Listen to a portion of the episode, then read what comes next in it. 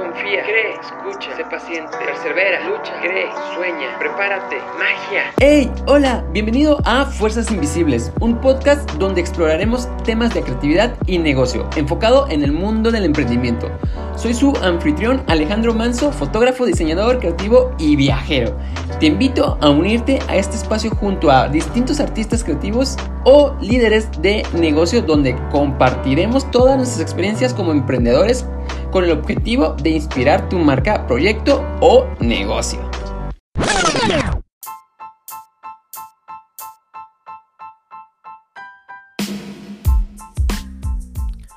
Hola, bienvenidos a Fuerzas Invisibles. Estoy muy emocionado de presentarles a nuestro siguiente invitado, que bueno, él, él viene desde, desde Mérida, se está conectando desde allá y es nada más que ni nada menos que Fabricio Simonen, que es un gran fotógrafo artista que principalmente se dedica a las bodas, pero también tiene una, una visión para los retratos súper, súper increíble, muy creativo, eh, con un tacto humanista que tiene una sensación alucinante.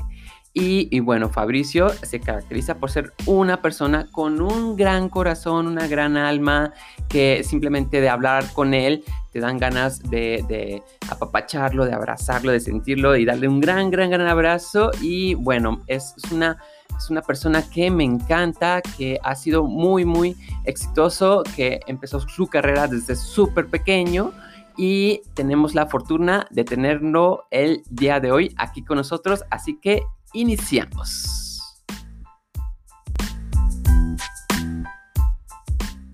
Y eh, pues bueno, pues Fabri, ¿qué, qué onda? Oli, oye, qué, qué, hermosa presentación, justo eso de apapachar ¿Cuántos amantes no me lo han dicho? Ah, no es cierto.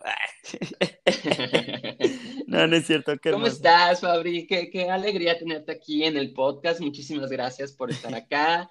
Eh, es, es, una gran alegría escucharte y ¿cómo te sientes? La verdad es que emocionado, eh, la verdad muy agradecido de esta invitación y de siempre poder echar el chismecito contigo. Eh, estoy emocionado de poder platicar, de, de, echarnos ahí el cafecito mañanero virtualmente y a ver qué va, qué va saliendo de estas conversaciones místicas mañaneras. Súper, súper. Y, bueno, para, para los que no saben, eh, Fabri lleva ya más o menos 10, 10 añitos casi, ¿no? En el negocio, en el business. Sí, sí, sí. Y eh, pues Fabri, una de las cosas como que más me sorprende es que inició súper, súper chavito en, a emprender como fotógrafo. Y em, ¿a, qué edad iniciaste más o menos? A los, en mis 15 primaveras, man. 15 años. Fue, fue un... Es que es interesante porque justo ahora, eh, antes de empezar como eh, a grabar, esto de que estábamos conversando como de que, ah, pues como a qué edad empezaste y ya decir como, ah, 15. Como que sí mueve algo en las tripas, como dices, madres, o sea, sí, sí es un rato. Y pues sí, realmente fue a los 15, todo empezó con una gran inspiración en las revistas de National Geographic. es como muy gracioso que compraba las revistas por las fotos. Y después dije como, no manches, quiero hacer esto y necesito aprender. Y fue la onda de buscar trabajo en, en, bueno, yo la verdad busqué trabajo por redes sociales, mandaba mensaje a empresas locales de foto y decía como, hola, soy un chico que quiere aprender foto, eh, llegaba a decir que no, que ni que me paguen, o sea, solo quería como, como trabajar, solo quería aprender. Eh, sí, tener la experiencia más que nada. Sí, claro, porque bueno, en, en, ese momento, eh, pues en mi familia no había esa facilidad de decir, hola, quiero aprender foto y que me digan, claro, te compramos una cámara reflex y toma este curso. O sea, como que imposible que eso sucediera. Entonces dije, tengo que buscar. Igual era como un, una, algo que era hacia mí, o sea, no, quería esto hacerlo quería yo hacerlo solo, o sea, quería saber que podía lograrlo. Entonces, realmente mandé mensaje a un montón de lugares, eh, muchos lugares ni me contestaron, eh, algunos me ponían como, ah, por el momento no, gracias. Hasta que hubo una persona que siempre estoy muy agradecido con ella, que se llama Leonel Escalante, que fue el que me, me contestó un día y me dijo, oye, pues estoy buscando eh, pues alguien que me asista en sesiones y pues no sé si quieres, o sea, si estás interesado y yo así de sí, por favor, y de hecho en ese entonces yo estaba en secundaria y Lionel se dedicaba más a, a hacer 15 años. Entonces ahí me ves. Niño de 15 años, ahí asistiendo en sesiones de 15 años, era muy, era, era muy, era muy gracioso. Porque justo a muchas chicas de mi escuela, haz de cuenta que Lionel les llegaba a hacer las fotos. Entonces había veces que esas malditas no me invitaban a sus 15 años, pero yo ahí estaba en su pinche sesión, asistiendo para que se vean divinas. Pero no me molesta, no me molesta.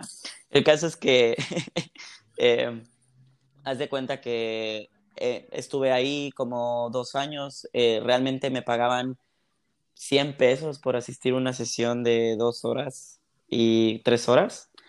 Y yo cargaba lentes, cargaba el soft con, en tripié con el flash, ajustaba el flash. Y ya después como que mi familia se dio cuenta que esto iba en serio y mi padre me regala mi primera cámara que es una Reflex T3i Canon. ¡Boom! ¡Qué cool! Sí, con un 1855. Y... Ay, ¿qué sentiste? O sea, que, que tu padre te haya apoyado como en Fue- ese sentido, o porque a veces eh, es, es complicado, ¿no? Que los padres a veces llegan a, a apoyarte cuando estás emprendiendo, Sí. cuando... Sí, la verdad es que sentí, o sea, algo muy bonito realmente en ese momento, como que eh, la relación con mi papá estaba, más no era así como la wow, ¿no? O sea, pero eso fue como el inicio de, de momentos como muy lindos, o sea, como de sentir que había un apoyo familiar de parte de él. Eh, o sea, porque como que vio que me, me, me había esforzado mucho y, y bueno, empecé a hacer, digamos que empecé a hacer sesiones a niñas de mi secundaria o chicas que yo llegaba a conocer, algo como con la idea de muy fashion y aquí yo chava Mario Testino y, y la chica Naomi Campbell, ya sabes, como muy así, muy los dos diciendo, Ujú. sí, te ves increíble, chava. Pero realmente, pues, fue, fueron fluyendo cosas, fueron, eh, fueron saliendo algunas sesiones y justo eh, lo que pasó es que para esto, yo ya publicando sesiones y así, yo seguía trabajando con Lionel. Me, me contacta un fotógrafo, igual es un fotógrafo que admiro mucho y quiero mucho, que se llama Walter, que él tenía una empresa aquí en Mérida. Bueno, él sigue teniendo su empresa, pero en ese momento tenía una que se llama Rollo Digital y que creo que la sigue teniendo. Pero en- es, ese, esa empresa como que se dedicaba a hacer bodas, era como, tenía una posición muy fuerte en la ciudad. El caso es que me contacta y me dice como, oye, pues ven un día a, a la oficina a platicar. Yo para eso tenía que 10 y- 17, como, O sea, habían pasado dos añitos desde que iniciaste, más o no menos. menos, creo que estaba por cumplir los 17, porque con, con Lionel duré como año y medio. Sí, sí, ah, sí. ok. Bueno, o sea, Casi, casi dos, dos. exacto, casi dos. El, órale, súper. Y, y, y, bueno, en, en estos dos añitos estuviste ahí como practicando, eh, pues viendo cómo trabajaba la otra persona. sí, claro. Y, y, agarraste un poquito de experiencia en Sí, ese claro, sentido, o sea, ¿no? de hecho, eh, ya con, por ejemplo, con Lionel yo ya llegaba a grabar en videoclips. El caso es que, o sea, como en un monopié o cosas así, pero por ejemplo, yo, yo sentía que mi, yo sentía que ya mi, mi, mi momento ahí ya estaba por acabar, porque realmente había aprendido todo lo que quería aprender, pero me sentía como de que necesitaba aprender más, como que era estas mente de necesito hacer otras cosas, necesito moverme. El caso es que justo cuando me contacta Walter, eh, o sea, yo fui con la idea de que, ah, es un nuevo amigo que me está invitando a su oficina. No pasaba por mi cabeza que me iba a invitar a trabajar con él porque pues realmente pues yo, chavo de 17 años, como que no tenía idea del mundo, ya sabes cómo funciona el mundo capitalista. El caso es que justo yo estando en la oficina me dijo, oye, la verdad es que me gustaría que trabajes aquí.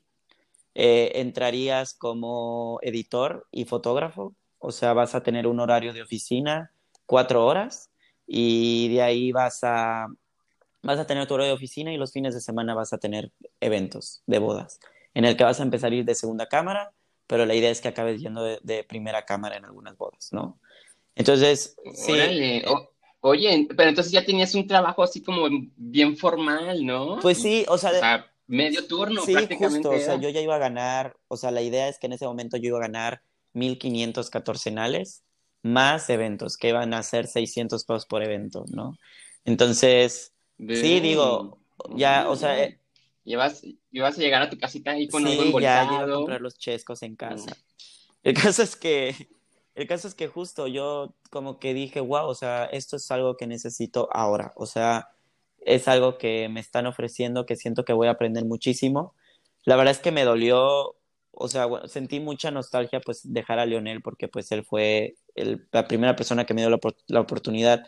Siempre se lo agradezco y siempre cuando yo renuncié le dije como, o sea, ten por certeza que siempre voy a estar agradecido y siempre voy a mencionar tu nombre cuando alguien me pregunte quién me dio la primera oportunidad y quién me abrió las puertas. O cada vez que te entrevisten claro, en un podcast, exacto. como Fuerza Invisible. Espero, Leonel, estés escuchando esto. Realmente estoy muy agradecido. Y, y, y ya entonces eh, empecé, pero para esto yo había entrado a la, yo estaba entrando a la preparatoria ya con, con, con, con Walter.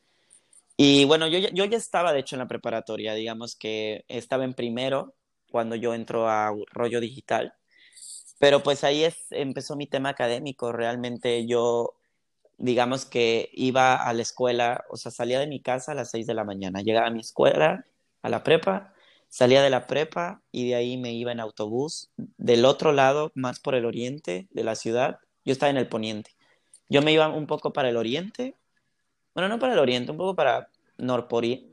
Ah, por ahí. ajá. El, punto es que atravesabas casi toda la ciudad, ¿no? Eh, el caso es que me movía como una hora en autobús, estaba cuatro horas y yo acababa llegando a las, a mi casa, yo acababa llegando como a las seis de la tarde, o sea, porque iba de dos a cumplir mis cuatro horas, dos, tres, cuatro, o sea, sí, salía como a las seis, llegaba como seis y media, siete a mi casa. Entonces realmente no me da pues estás todo el día afuera. Y mi problema es que aquí tu, eh, tu hermana no es muy buena en matemáticas, entonces debí mate uno. Entonces, cuando debí mate uno, digamos que yo salía de la escuela, me iba a trabajar y saliendo de trabajar me iba a asesorías. Entonces, yo acababa llegando a las nueve de la noche a mi casa. O sea, era literal todo el día, no me daba tiempo de hacer otras cosas. Entonces, llegó un punto en el que yo dije, ok, a ver, me encanta esto de la foto, necesito seguir en esto, pero la, preparatoria me está consumiendo demasiado tiempo. Entonces lo que decidí hacer fue, o sea, darme de baja cuando iba a cambiar de año. Ya lo sé, ya lo sé. Oh my God, o sea, está súper difícil tomar una decisión como esa, o sea, porque creo que es muy radical. Eh, o sea, el, el, bachillerato, la preparatoria, es, es, sea como sea, es algo muy fundamental, o, o, por lo menos así se percibe, eh, de que si tú no avanzas o tus colegiaturas, no puedes avanzar como en este mundo de sí, pues, claro. capitalista, donde a, final de cuentas los títulos se supone que cuentan, ¿no? Es como una gran parte esencial de tu currículum, o sea, como tener como esa incertidumbre de que ni siquiera saber si vas a proyectar una licenciatura o, estructurar como todo eso. Sí, de... Es complicado, ¿no? Y, más tomar esa decisión a, Sí, de hecho, en ese momento mi papá ya estaba muy mal viajado, o sea, como que siento que por la cabeza de mi padre pasó como, coño, ¿por qué le compré esa cámara? Ya sabes, fue como un, ¿para qué le doy, para qué le doy cuerda? Sí, o sea, él no estaba nada oh. feliz, pero, pero, o sea, yo no, yo no me salí del bachillerato con la idea de no terminarlo. O sea, yo le dije a mi, a mi padre como, como el bachillerato, o sea, el presencial me está consumiendo demasiado tiempo, lo que voy, a hacer es terminarla en la libre. Eh, sí voy a terminar mi prepa nada más que en la libre. Y, y ya, o sea, simplemente no voy a hacer presencial, sino voy a hacer en la libre, pero voy a seguir como, eh, o sea, trabajando. El caso es que yo al final la preparatoria la terminé en el examen único. Eh, ajá, ahí terminé yo la preparatoria. Pero sí, eh, bueno, ya lo, de hecho lo... lo, Qué loco, Fabri, no manches, o sea, está, está, muy atrevido, está muy arriesgado, es una decisión muy fuerte, siento yo, como es seguir un sueño que apenas va iniciando, que te encuentras en una edad pues muy, eh, muy chavito como para tener una determinación así de grande, eh, para tomar una decisión así de, de, poderosa que podría arriesgar aparentemente como futuro y que muchas veces a lo mejor no tienes certeza o una certidumbre del 100% de que eh, ese caminito es el adecuado, sin embargo, era lo que te apasionaba a ti en su momento y quisiste arriesgarte. Sí, realmente es, es, eso, o sea, como eh, que eh, no, no tenía la idea de lo de lo duro que es el mundo, ¿sabes? O sea, siento que algo que pienso es al menos haber sido este chico de 17, 18 años con una ilusión de que sí, el mundo funciona así y tomar esa decisión, o sea, creo que si ahora, yo con la mentalidad de ahora, pensaría como, ah, o sea, lo pensaría más, o sea, tal vez sí lo haría, pero hay más pensamientos en mi cabeza de este mundo eh, capitalista como un poco complicado, ¿sabes? O sea, como que siento que en ese momento todo se acomodó para que, para que funcionara de esa manera, de decir como, sí, a huevo, hagámoslo. No, no pensemos tanto las cosas, que a veces extraño mucho como, como esa ilusión y, y, y fantasear tanto, porque en algún momento eso me impulsó a muchísimas cosas, que tal vez ahora lo sigo haciendo, pero lo pienso un poco más, porque ya es como otra vida adulta, ya sabes. Wow.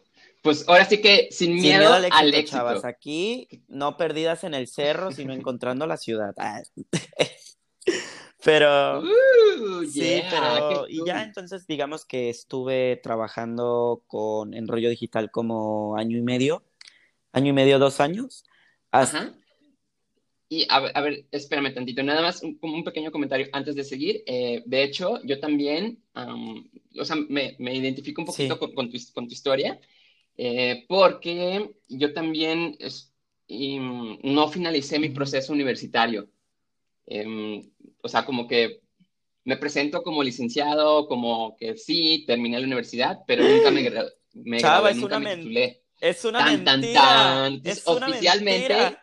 ajá, ofi o sea, me aventé los cuatro años de la carrera, todo el show, pero al momento del de, el título, o sea, mmm, en, en, ante, el, ante el gobierno o ante el, la universidad, realmente yo no, uh -huh. yo no tengo el título.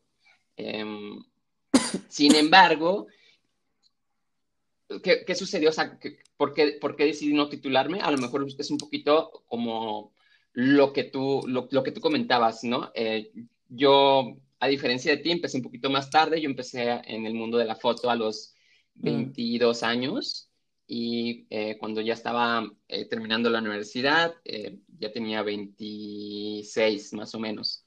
Em, entonces, para ese, para, para, para ese punto, a mí ya no me importaba como, yo ya no me visualizaba trabajando en una oficina, porque yo ya estaba claro. emprendiendo desde antes, ¿no? En la universidad me puse a emprender, aparte empecé, bueno, pues me aventé dos carreras. Uh, chica. la primera la deseché, eh, fue una carrera en, en, ingeniería mecánica eléctrica, estuve prácticamente tres años ahí y la tiré a la basura, así de que uh, la arrastré todos los documentos al cesto de basura Qué y puse escena. vaciar. ¡Puf! Y dije, borrón y cuenta nueva, vámonos a estudiar otra carrera, algo que me identifique, algo que me llame más, y me fui a diseño gráfico. Ok, entonces pasé cuatro años ahí, pero eh, para mí el tiempo ya era como corto, porque ya había eh, claro. pues tomado tres añitos como desperdiciados, por, por así decirlo.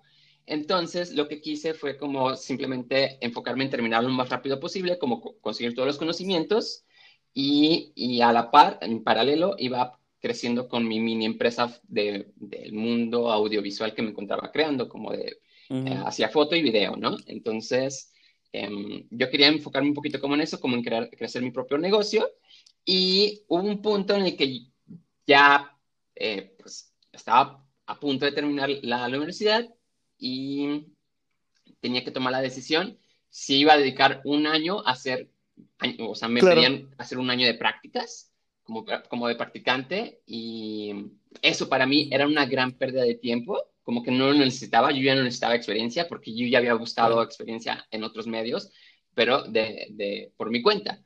Y yo sabía que eventualmente no quería estar trabajando en una oficina como diseño gráfico, sino que yo quería ser fotógrafo.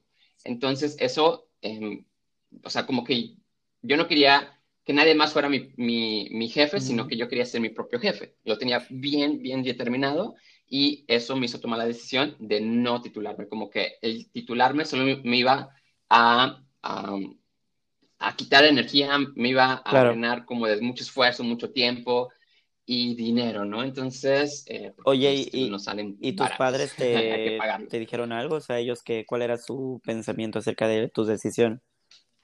Sí, claro, claro, porque para ellos el, el éxito tenía que ver como con esta onda de titularse, de hacer las cosas adecuadamente, de que el día de mañana, ¿qué, ¿qué, va a pasar si, si yo necesito trabajo? Nadie me va a contratar porque no tengo un título, que pensar en mi futuro. Obviamente, todas esas cosas que seguramente a ti también te pasaron, que seguro tuviste que lidiar ahí un gran conflicto. Sí, es que sí, si lo pensamos es como un tema muy generacional de nuestros padres, ¿no? O sea, como este tema de tienes que titularte y cosas así, que sin un título no, o sea, como el gran peso que le ponen a un título universitario, cuando creo que en estas nuevas generaciones nos damos cuenta que mucha gente que termina su carrera, eh, al final ni, ni trabaja de lo que estudió, me explico, o sea, como que terminan haciendo muchas veces otra cosa, porque a veces es muy difícil encontrar un, una carrera que es como tan genérica en el sentido de que porque mucha gente se gradúa cada año, entonces todos los espacios no, no se llenan, o sea, los,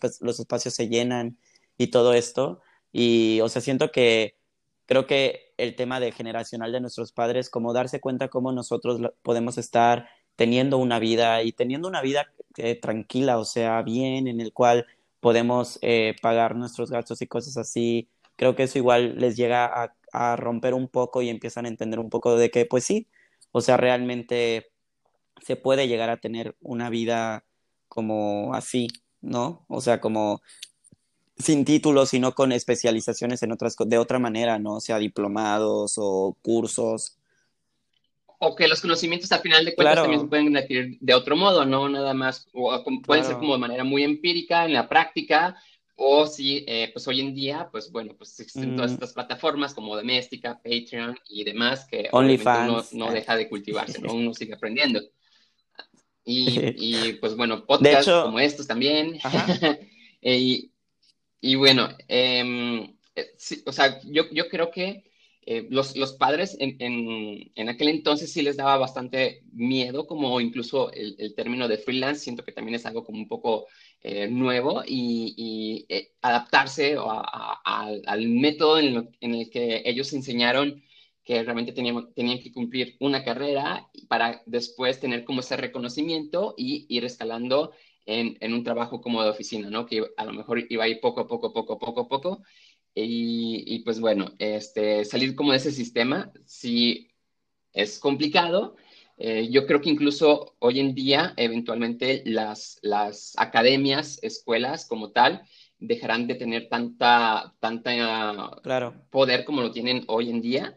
Eh, incluso ya con la pandemia, que todo es como más online, siento que ha perdido mucha fuerza, que la gente ha empezado a ser como más autodidacta, aprender de otras fuentes, porque pues ya no es suficiente la academia eh, escolar o, o, la universidad o los, los bachilleratos eh, a final de cuentas creo que lo que importaba de lo que importa un poco más como de, de esos medios es las el networking o las relaciones públicas que puedas generar que a final de cuentas te van a facilitar también en el, ir avanzando. Yo creo que en sí el conocimiento se puede adquirir en cualquier lado y las relaciones es lo que importa, las relaciones eh, con, quien, con, con quien tú te, te puedas eh, relacionar te va a ayudar a ir escalonando o posicionarte en, Yo siempre he pensado como este modo, como que el dinero atrae dinero, ¿no? Si estás en un círculo social alto, pues obviamente te, te puede ir ayudando a ir escalonando mucho más fácil, ¿no? Sí, de hecho creo que, o sea, no quiero sonar muy la tía del cliché, pero, o sea, creo que, o sea, mucha gente como que justo piensa eso como, sí, pero ¿cómo te mueves o cosas así?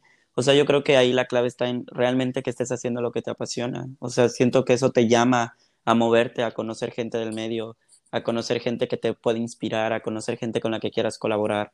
O sea, a mí me mueve mucho, por ejemplo, el otro día platicando con una amiga, o sea, yo realmente, por ejemplo, veo mucho como a la gente de mi edad, eh, amigos, grandes amigos y amigas que, no sé, ya terminado, acaban de terminar la universidad o o están por terminarla, como que sí están un poco en este trip de, güey, ¿y ahora qué? O sea, como, ¿y ahora qué hago? Porque muchas veces las universidades no te preparan para el mundo, o sea, te dicen como, listo, ten tu título, rífatela, ya sabes. Pero, o sea, es eso, como siento que la clave está en empezar a, hacer conectes, a meterte en los medios, en los medios en los que tú te quieras mover al final, hacer relaciones, para que así cuando tú salgas o en el momento en el que quieras ya lanzarte al mundo, o sea, como independizarte o cositas así, eh, todo sea como, o sea, tengas un poco de paz en decir, bueno, o sea, me, me voy, o sea, sé que me puedo mover en este medio y sé que puedo conseguir varo, sé que puedo trabajar bien y todo eso, ¿no? O sea, una vez hablando en terapia, justo con este miedo que siento que todos tenemos por nuestros padres, justamente como de que, ok, ahorita me puede estar yendo bien, pero si mañana no me va bien, o sea, tengo este miedo de que en algún momento me puede ir mal. Y mi terapeuta era así, pero ¿por qué tienes que pensar que te va a ir mal y por qué no piensas que si desde años trabajas y, y, trabajas para, para tener la vida que tú quieres tener, ¿por qué no piensas que así va a ser siempre? O sea, que te vas a mover en, donde tengas que moverte para poder trabajar y para poder tener lo que quieres. O sea, ¿por qué agregamos esta negatividad en nuestra vida de pensar, güey, voy a dejar de, voy a dejar de, trabajar o voy a dejar de tener dinero eh, en un mes? O me van a dejar de contratar en un mes y yo me van a dejar de contratar bodas en lo que resta de la vida, ¿no? Y es como, pero ¿por qué piensas eso? O sea, cuando llevas, no sé, cuatro, cinco años, eh, seis años, diez años trabajando, cada vez vas teniendo un poco más porque te has esforzado, ¿por qué no piensas que realmente va a ser así? O sea, ¿por qué no piensas que te vas a seguir esforzando y que mañana vas a estar moviéndote en otro lugar, vas a estar eh, haciendo nuevas relaciones, vas a estar cerrando nuevos contratos y vas a seguir trabajando y punto. O sea, es un poco quitar esta negatividad que muchas veces tristemente nuestros padres nos han agregado. Bueno, a mí en mi caso en particular es un miedo que mi, mi padre me, me, me, me metió mucho, ¿no? De que cuida lo que tienes porque mañana no lo vas a tener. Sí, claro, que, te has estado como sembrando como todas esas ideas y muchas veces em, nos damos cuenta que nuestro entorno social más cercano muchas veces son los que menos nos dejan avanzar, que, pueden ser estas voces internas eh, que resultan ser consejos o ideas que nos han sembrado nuestros padres, nuestros familiares, nuestros amigos más cercanos incluso. Eh, una vez a mí también pasó eso y, y alguien que era como muy cercano, eh, que, yo, que, yo, recuerdo, em, pues e, era alguien con el que convivía como prácticamente todo el tiempo y desde que me dijo, ¿por qué estás haciendo esto? Porque, o me empezó como a criticar ciertas decisiones que me encontraba tomando para... Em, em, yo quería viajar, quería crecer, quería tomar eh, workshops fuera de, de, mi, de mi ciudad y esta persona pues me dijo, no, pues ¿para qué te vas a otro país a tomar el mismo workshop que puedes tomar aquí en, tu, en tu ciudad? ¿no? Es como, eh, como que un pensamiento un poco raro, un poco ambiguo que, que, me, que me conflictuó y fue así de un momento. Mm, si lo que yo quiero, o sea, es crecer, ¿por, qué me estarías diciendo como esto? Es por eso que también es súper importante como em, determinar con, con ¿Qué, amistades van a ser las más cercanas en nuestro entorno, ¿no? Porque termina influyendo. Y así como eh, eh, uno puede tener a lo mejor la, proyección de querer salir de tu país y de evolucionar y, tener una, ambición muy grande, se puede apacar, o sea, puede ser como un, cerillo prendiendo un montón de energía y de repente tristemente alguien puede llegar eh, humedecer los, los dedos y apagar el, el, cerillo, ¿no? Que se encuentra prendiendo con una fuerza inminente. Fíjate que a mí me pasó justo lo que dices de los amigos, eh, que bueno, que obviamente la conoces, Albani, o sea, que es así mi mejor amiga. Eh, justo en algún punto de mi vida, yo ya viviendo solo y todo, yo dije, ok, quiero estudiar una carrera ahora. Pero era para mí esta, esta necesidad de, de tener una vida universitaria realmente. O sea, ya después lo identifiqué así, porque obviamente desde los, ¿qué será? Desde los 17 para 18 yo me salgo de la escuela, yo me dedico solo a trabajar, entonces sí tenía mis amigos, pero realmente yo toda esa experiencia de, o sea, por ejemplo, yo sí iba a reuniones de amigos, me aburría porque solo hablaban de, ay, ¿y qué te dijo la maestra? Oye, la maestra Patty, o sea, ese tipo de cosas que decía, ok, no es mi mundo, o sea, este no es mi mundo ahora.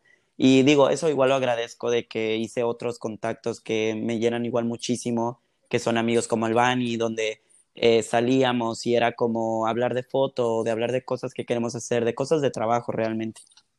Recuerdo que, en mi desesperación, yo me inscribí en la EBC y me inscribí para mercadotecnia. De hecho, yo di el primer, o sea, había dado la inscripción y hasta tuve mi pinche foto con el perro.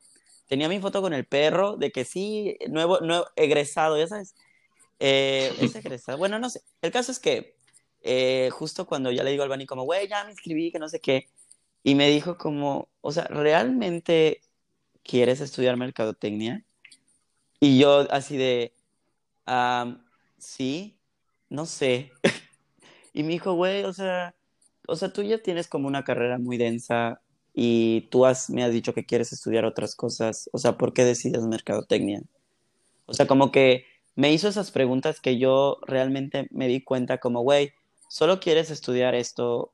O sea, realmente esto de mercadotecnia como que lo has manejado ya en tu carrera pero, o sea, tú quieres estudiar otras cosas, o sea, tú quieres como mejor tratar de estudiar cine, o sea, cosas que vayan muy ligadas a lo que tú ya estás haciendo, ¿sabes?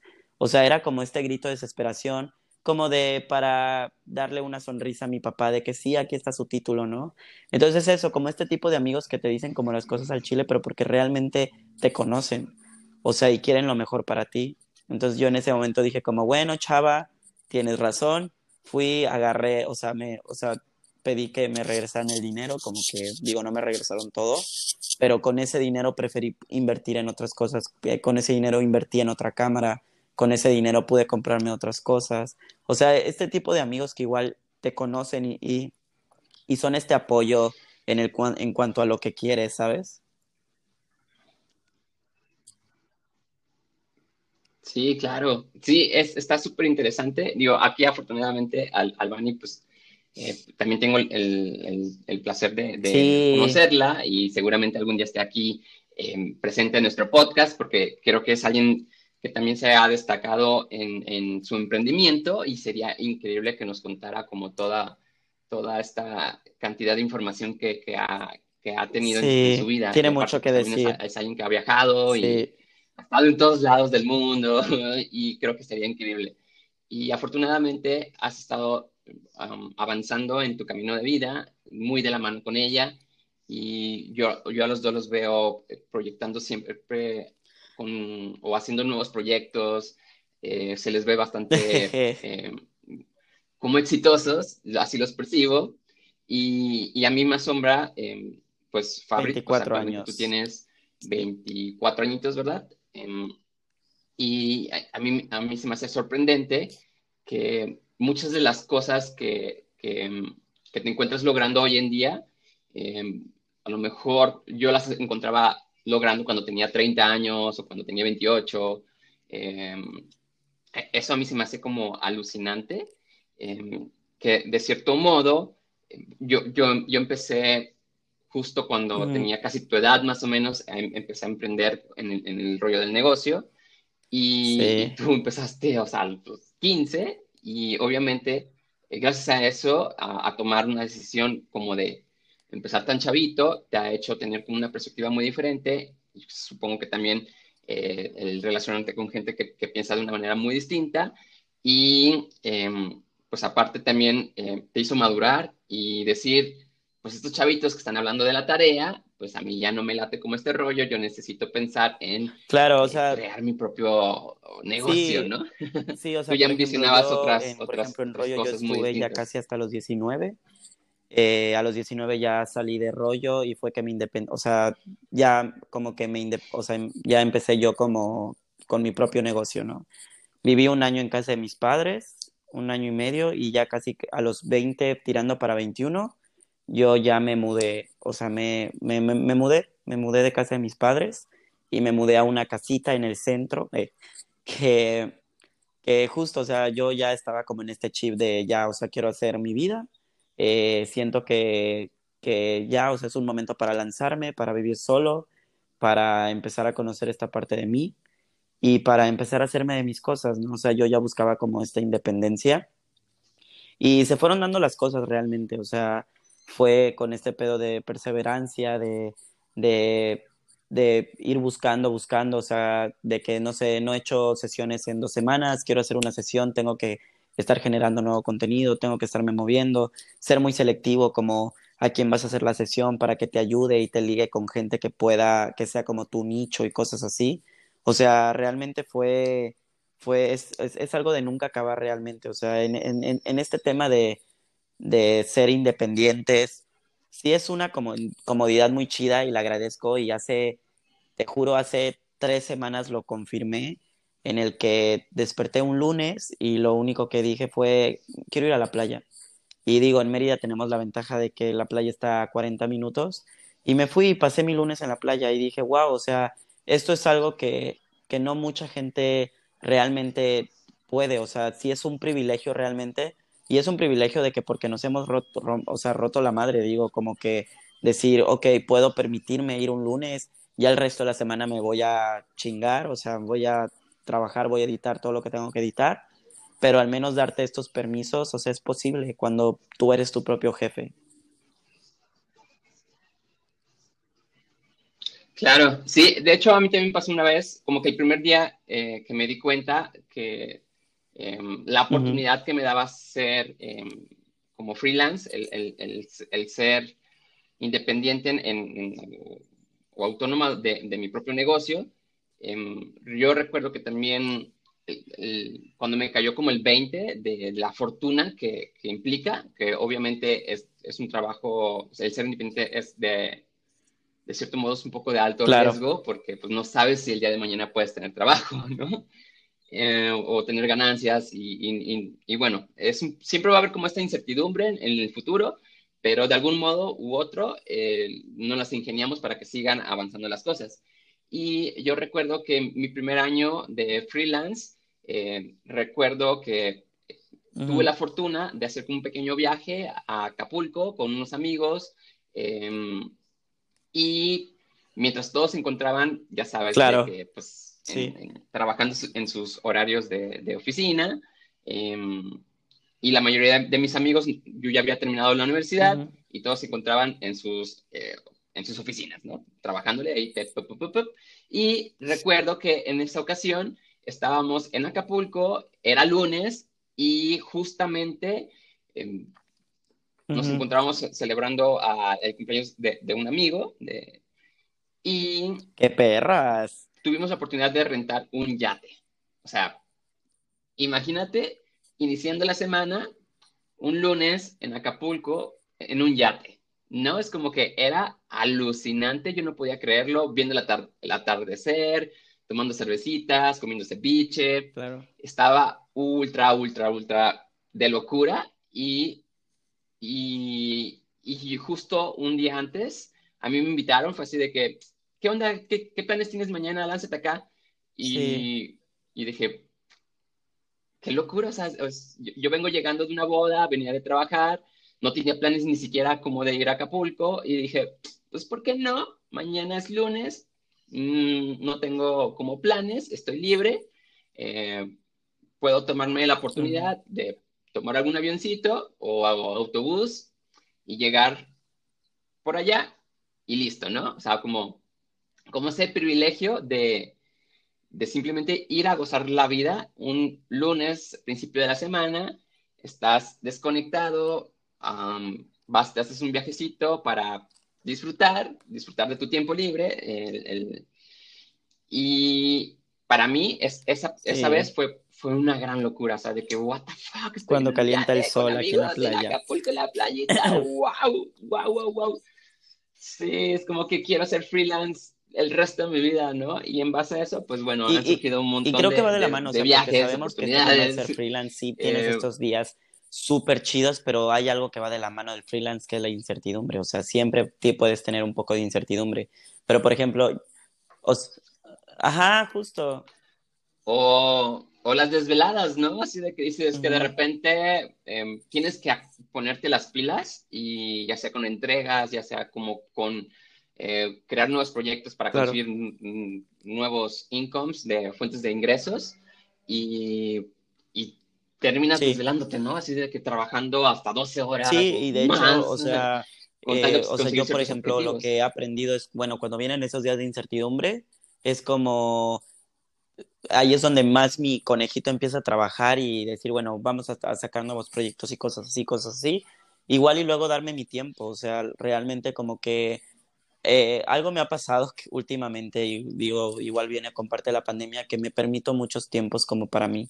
O sea, como que digo, muy bien, de tal hora a tal hora me voy a romper la madre, voy a trabajar, bla, bla, bla, pero a partir de tal hora o en días en específicos me trato de, de tomar mi tiempo. O sea, trato de, de, si puedo irme a la playa, voy a la playa, si puedo, o sea, trato como de mantener una vida como igual que, que pueda darme mis momentos para relajarme. O sea, sí es interesante como cuando hablo de, de todos los años que, que, llevo emprendiendo y cosas así. Y algo que va de la mano conmigo por hace muchísimos años ha sido esta ansiedad de, de la vida adulta. O sea, realmente es algo que me ha aterrado muchísimo, es algo que me ha, me ha atormentado, que ahorita gracias a la vida ya no. O sea, he trabajado gracias a terapia, gracias a, a muchísimas otras cosas, amigos, como estos grupos de contención que te, que te apoyan y te echan porras pero, o sea, como que de ahí yo fui aprendiendo en decir como, ok, igual me, me, voy a dar mis tiempos, o sea, por, algo que me pasaba mucho, por ejemplo, cuando yo trabajaba en rollo, eh, yo tenía mi horario de comida que era una hora. Y muchas veces yo me compraba solo una torta de asado, pero esto era cosa mía, ¿eh? Cosa de, sí, necesito trabajar, necesito entregar y cosas así. Y, güey, literal, yo editaba comiendo. O sea, yo yo agarraba mi torta, me ponía frente a la, a la computadora y mientras yo seguía editando, yo iba comiendo. Y justo una vez alguien me dijo como, al menos tienes que permitirte tu tiempo de comer, o sea, de descansar, de, de quitarte los... Sí, sí, cabroncísimo, o sea... Eres sí, una no, máquina, Pabri, no, no, no. No, o sea, aparte porque porque cuando yo entré tenía, tenía como mucha, teníamos muchísimos pendientes, o sea, era una empresa que llegaba a tener tres o cuatro bodas por fin de semana, o sea, imagínate, o sea, eran muchas bodas y yo era un editor y luego pasó que la despidieron a la diseñadora y a mí así con todo, digo, lo agradezco porque eso hizo que me pusiera las pilas y aprendiera, pero me dijeron, ok, ahora tú vas a hacer los diseños. Y yo así de, ¿qué? Pero yo no, o sea, era como, güey, yo yo edito y tomo fotos, o sea, y me dijeron, no, pero, o sea, puedes, o sea, confiamos. Y igual a mí me pusieron a hacer álbums, pero álbums cuando no había smart álbums, o sea, álbums de hacer las plantillas en Photoshop, acomodar las fotos en Photoshop, o sea, imagínate, yo hacía plantilla por plantilla. Sí, ¿no? Entonces, imagínate, me llenaron de trabajo cabroncísimo. tardado, ¿no? Que digo, qué explotación, pero digo, o sea, igual lo agradezco porque hizo que yo por tutoriales aprendiera a usar Illustrator, o sea, hizo que yo conociera herramientas de vectores y cosas así que me ayudaron, que gracias a eso cuando yo me independicé hice un logo que digo, fue un logo muy X la verdad, pero, pero fue mi logo, un logo que yo hice, ¿no? Entonces, realmente en ese momento yo me sentía como, sí, a huevo, yo hice mi logo, eh, porque obviamente no tenía en ese momento para invertir en, una, en, un branding y cosas así. Pero, o sea, en, base a muchas de esas cosas, yo ahora me doy mucho, eh, me doy permiso de muchas cosas. Decir, güey, quiero comer, quiero cocinar, ok, cierro la computadora y me doy mi tiempo para cocinar. Ok, estoy harto, ya me doy la cabeza, me doy mi tiempo para cerrar la computadora, salir al parque o ir a la playa o tomarme mi día o cosas así que realmente muchas personas a veces cuando lo platico es como, no, güey, pero tienes como que ser como de toda la semana y digo, sí, lo, lo intento, pero después de, de, tantas cosas que como que han, han, venido a mi vida, yo digo, yo digo como, güey, o sea, igual sé que haciendo todo esto voy a estar bien yo. O sea, y eso me va a ayudar a uno tener, eh, o sea, que mi inspiración funcione de otra manera, a que pueda consumir otras cosas que, que me puedan al final, reper, que repercutan al final en mi trabajo. O sea, como todo este tipo de cosas que, cosas que yo vaya consumiendo en dado de que yo me doy mi tiempo, eso igual me ayuda porque al final estamos en un trabajo creativo y el trabajo creativo realmente depende de que estemos bien. Y digo, estar bien igual se agrega la melancolía, ¿eh? O sea, yo siendo un ser melancólico, mi inspiración viene muchísimo de eso igual, o sea, de la melancolía. Entonces, a veces estar triste, que para mí a veces es estar bien, de que estoy viviendo mi melancolía porque estoy pasando alguna etapa, eso igual va a repercutir en mi trabajo, en que saque textos que me ayuden, en que saque ideas de poses, en que saque nuevas, nuevas tonalidades en ediciones. O sea, este tipo de cosas nos ayuda, no hay que olvidar eso para los que estemos en un sector como creativo.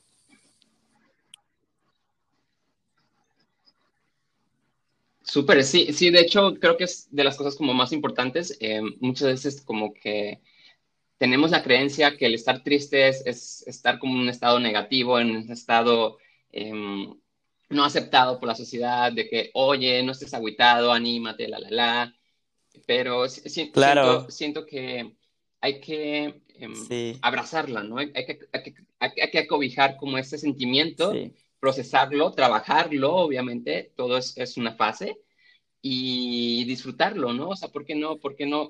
como en un mood ah, de te pones tus cancioncitas melancólicas, lo disfrutas, dejas sentir o dejas correr como todos esos sentimientos, eventualmente, si uno va poniendo la, suficiente atención, en lugar como de ignorarlos o de suprimirlos, o cuando alguien te dice, no llores, o sea, ¿por qué estás llorando? Ya no llores. Es como, no, al contrario, suéltalo, eh, déjalo fluir, deja que esas lágrimas que, que, quieren salir de tu cuerpo salgan, se expulsen, porque de otro modo, si las conservas, si las reprimes, sí, justo, justo algo a veces que el otro día en enfermedades, ¿no? como, ay, el otro día salió el tema algo de, de que hay que llorar y eso automáticamente me hizo pensar en ti.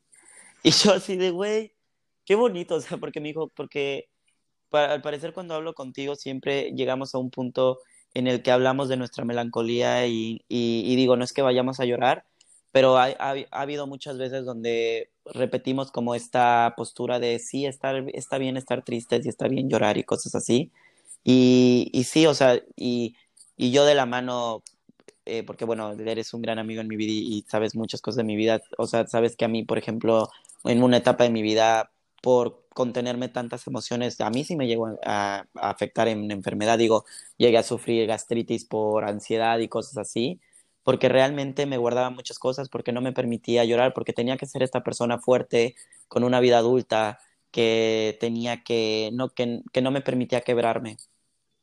Pero, pero ahora que quebrarse es como, o sea, permitir eso es, es, es ya parte de mi vida, o sea, me han pasado cosas como densas, como a todos, ¿no? Igual en esta pandemia en la que yo digo, ok, hoy me voy a poner triste, güey. Mi, mi, mi, playlist ahorita es de Cigarette After Sex. No sé si lo has escuchado. Güey, es un grupo buenísimo, se los recomiendo a todos. Cigarette After Sex para llorar. O sea, o para, eh, para permitirte una tarde melancólica es para mí la mejor música.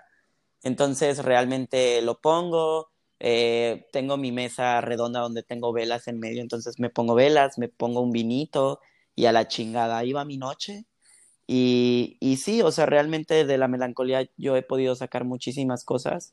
Me inspiro demasiado de la melancolía, porque al final soy un ser melancólico. Digo, no todos, o sea, si eres un ser como muy extrovertido en el sentido de alegre y cosas así, puedes encontrar tu inspiración en otras, en otras facetas, ¿no? Pero al menos en mí, en lo que he aprendido en base a terapia, en, introspecciones, yo soy un ser muy, melancólico, que de mi melancolía puedo sacar muchísima narrativa. Y eso me ha ayudado, me ha ayudado en, que mi trabajo evolucione, en que tome otras perspectivas, en que, en que le dé un sentido distinto a lo que yo haga.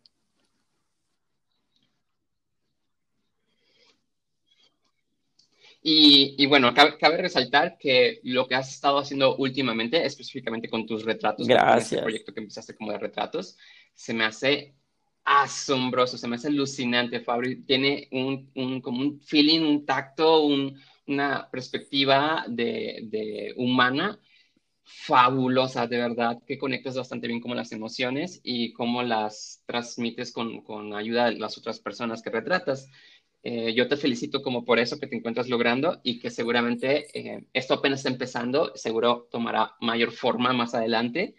Y eh, pues, pues nada más invitar a, todos los que nos encuentran en eh, Bueno, yo estoy como Fabricio Simonín, es Fabricio con Z y Simón doble E N, así estoy en Instagram, eh, mi página web es fabriciosimonin.com y en Facebook igual estoy como Fabricio Simonín. De hecho, para quien quiera, ahí ando para echar la platiquita, eh, cualquier cosa que de la que quieran hablar, si quieren que hablemos de melancolía, ahí estoy.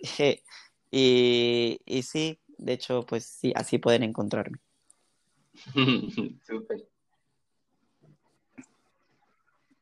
Venga, Fabri, y pues ya nada más como por último, algún, algunas últimas palabras que quieras como compartirnos, algún eh, rollo inspiracional muy interno que tengas que quieras pues, justo ahora, algún consejo, o lo eh, que pues, lo que primero que nada, eh, agradecido, gracias por la invitación. Todo, todo se vale en este es último minuto. poder platicar con grandes amigues y, y sabes que te quiero mucho. Y pues para todas las personas que nos estén escuchando, pues gracias por, tomar, por tomarse el tiempo, por, por echar este escuchadita y que pues que realmente eh, muchas veces nos pintan de que el mundo puede ser muy difícil y sí llega a ser complicado, pero siempre y cuando estemos como con esta perspectiva eh, de inspiración y de pasión, créanme que todo se va dando. Va a haber momentos como un poco difíciles, pero de ahí mismo es agarrar, como diría mi tía, el toro por los cuernos y sacar lo mejor de eso. O sea, créanme que de cualquier momento malo, absurdo que podamos llegar a tener, podemos sacar muchísima información para darle un toque a nuestra marca, para darle sentido a lo que estamos haciendo y el por qué lo estamos haciendo. Que nuestra vida está en constante cambio, es un presente siempre y en cada presente hay un distinto sentir, hay un distinto pensamiento, el cual va a dar una narrativa a lo que hagamos. Eh, les quiero aunque no los vea y les doy mucho amor aunque no los tenga enfrente pero pues espero se encuentren bien y que pues que el mundo nos siga dando algunas cosillas, sean buenas o malas, y que saquemos lo mejor de eso. O lo peor, ya veremos cómo va nuestra, nuestro drama de vida.